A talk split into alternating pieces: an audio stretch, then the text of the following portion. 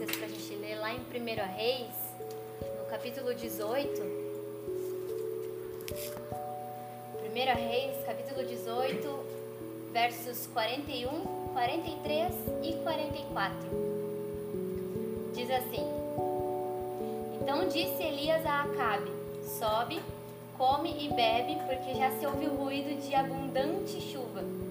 Lá no 43 diz: e disse ao seu moço: Sobe e olha para o lado do mar. Ele subiu, olhou e disse: Não há nada. Então lhe disse Elias: Volta, e assim por sete vezes. No 44 diz: A sétima vez disse: Eis que se levanta do mar uma nuvem pequena, como a palma da mão de um homem. Então disse ele: Sobe e dize a Acabe: Aparelhe o teu carro e desce, para que a chuva não te detenha. Uh, talvez você ache que eu trouxe essa palavra para falar a respeito de Elias, a respeito de quem era o profeta Elias e sobre é, essa parte do seu ministério. Uh, mas eu não quero falar sobre Elias, eu quero falar sobre essa pequena nuvenzinha. Quando Elias falou ali no verso 41 sobre uma abundante chuva, logo eu imaginei um vasto temporal com chuvas, é, com nuvens negras e densas. Mas lá no verso 44 fala é, a respeito de uma nuvem do tamanho da mão de um homem, uma pequena nuvenzinha. E hoje a gente está aqui num dia ensolarado e se eu olhar para o céu agora e enxergar uma nuvem do tamanho de uma mão, eu jamais vou imaginar que possa, possa chover.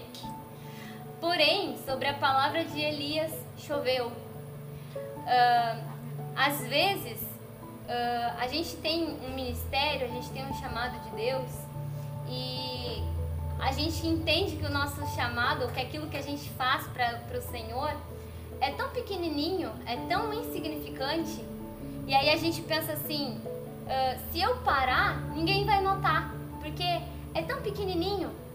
Às vezes o que a gente faz para o Senhor é é, quando estou no culto, eu vou e, e levo água para o pregador, ou então, é, o, quando eu estou de escalado para a portaria da igreja, uh, se eu deixar de cumprimentar alguém com um sorriso no rosto, são coisas tão pequenininhas.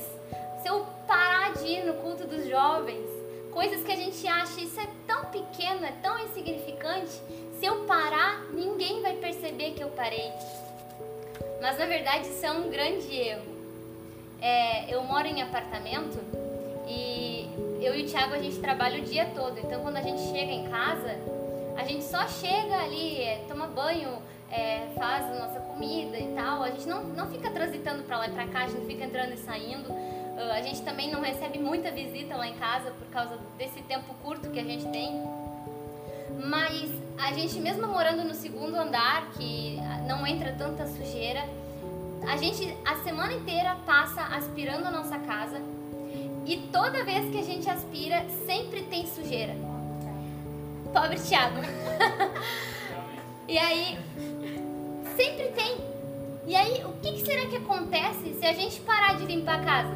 Se a gente parar de aspirar? Se a gente resolver aspirar a casa só uma vez por mês?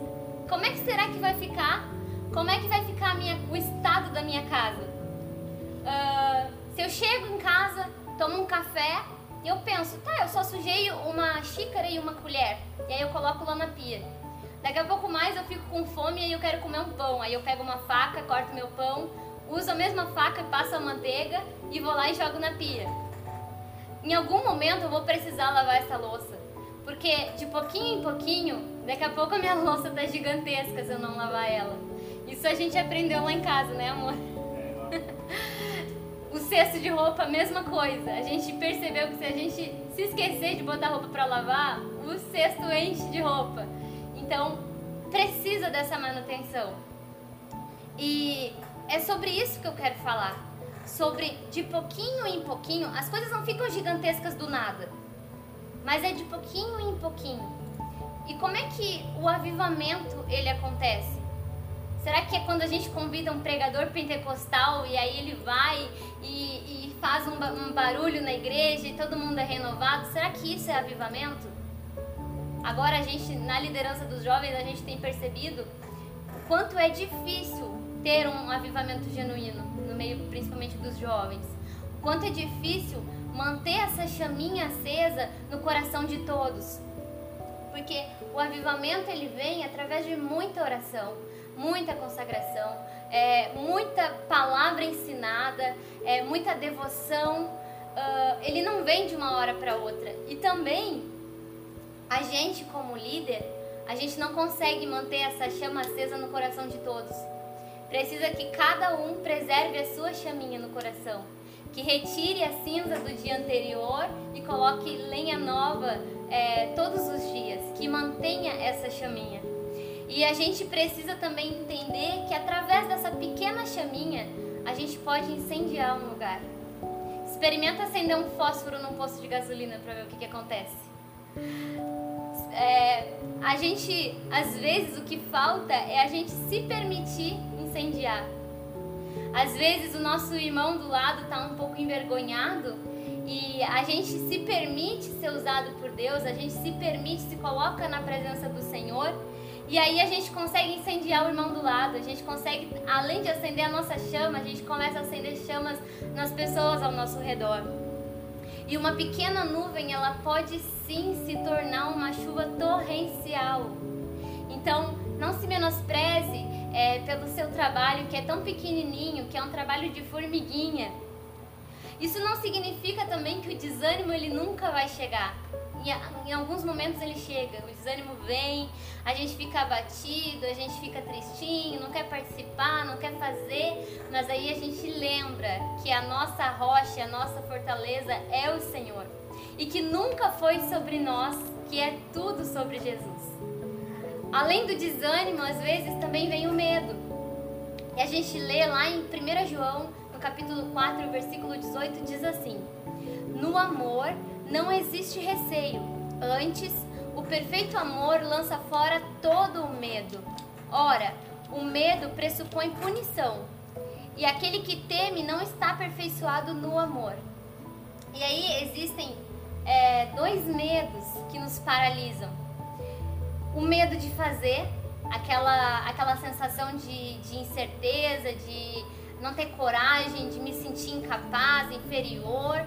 Isso nos paralisa muitas vezes e também o medo de Deus. A gente fazer algo não por amor, mas a gente fazer por medo da punição de Deus, por medo de que virão consequências se eu não fizer.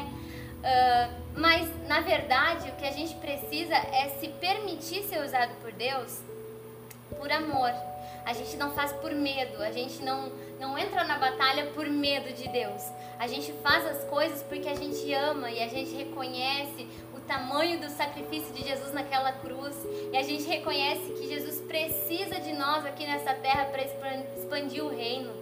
É, quando Jesus chamou Pedro, ele disse: Tu és Pedro, e sobre essa pedra edificarei a minha. Então, é, Jesus estava falando: Tu é um tijolinho e eu sou o alicerce. Sobre esse alicerce eu vou construir essa obra. Então, tu é um tijolinho pequeno, mas eu preciso de ti. Tu és importante. Era isso que Jesus estava querendo dizer. Então, com essa palavra, eu quero te encorajar a se permitir ser usado por Deus. A pequena chama acesa em você pode acender a chama de outro. Seja essa pequena nuvem do tamanho da mão de um homem é, não, se, não se deixe paralisar pelo medo, pela incerteza, é, por achar que, que é pequeno demais, que não pode fazer. O Senhor, Ele te dá fortaleza. O Senhor é quem te capacita. Nunca foi sobre nós. É tudo sobre Jesus. Então, seja imparável em nome de Jesus. Amém? Amém. Vamos orar então. Senhor, nesse momento, eu quero colocar na tua presença, Senhor, todas essas pessoas Senhor, que estão com essa chaminha querendo acender no coração, Pai, mas que muitas vezes não tem coragem, Senhor, de ir, Senhor, de fazer aquilo que o Senhor tem chamado para fazer. Senhor, eu quero te pedir que dê força, que dê ousadia, Senhor, que capacite, Senhor, que oriente e que venha trazer um grande avivamento para os nossos corações, Senhor. Que nós possamos estar renovados na tua presença, Senhor, e que tudo, Senhor, que seja para tua honra, para tua glória, para engrandecer o teu nome, Jesus. Nós te pedimos, Senhor, e te agradecemos em nome de Jesus. Amém.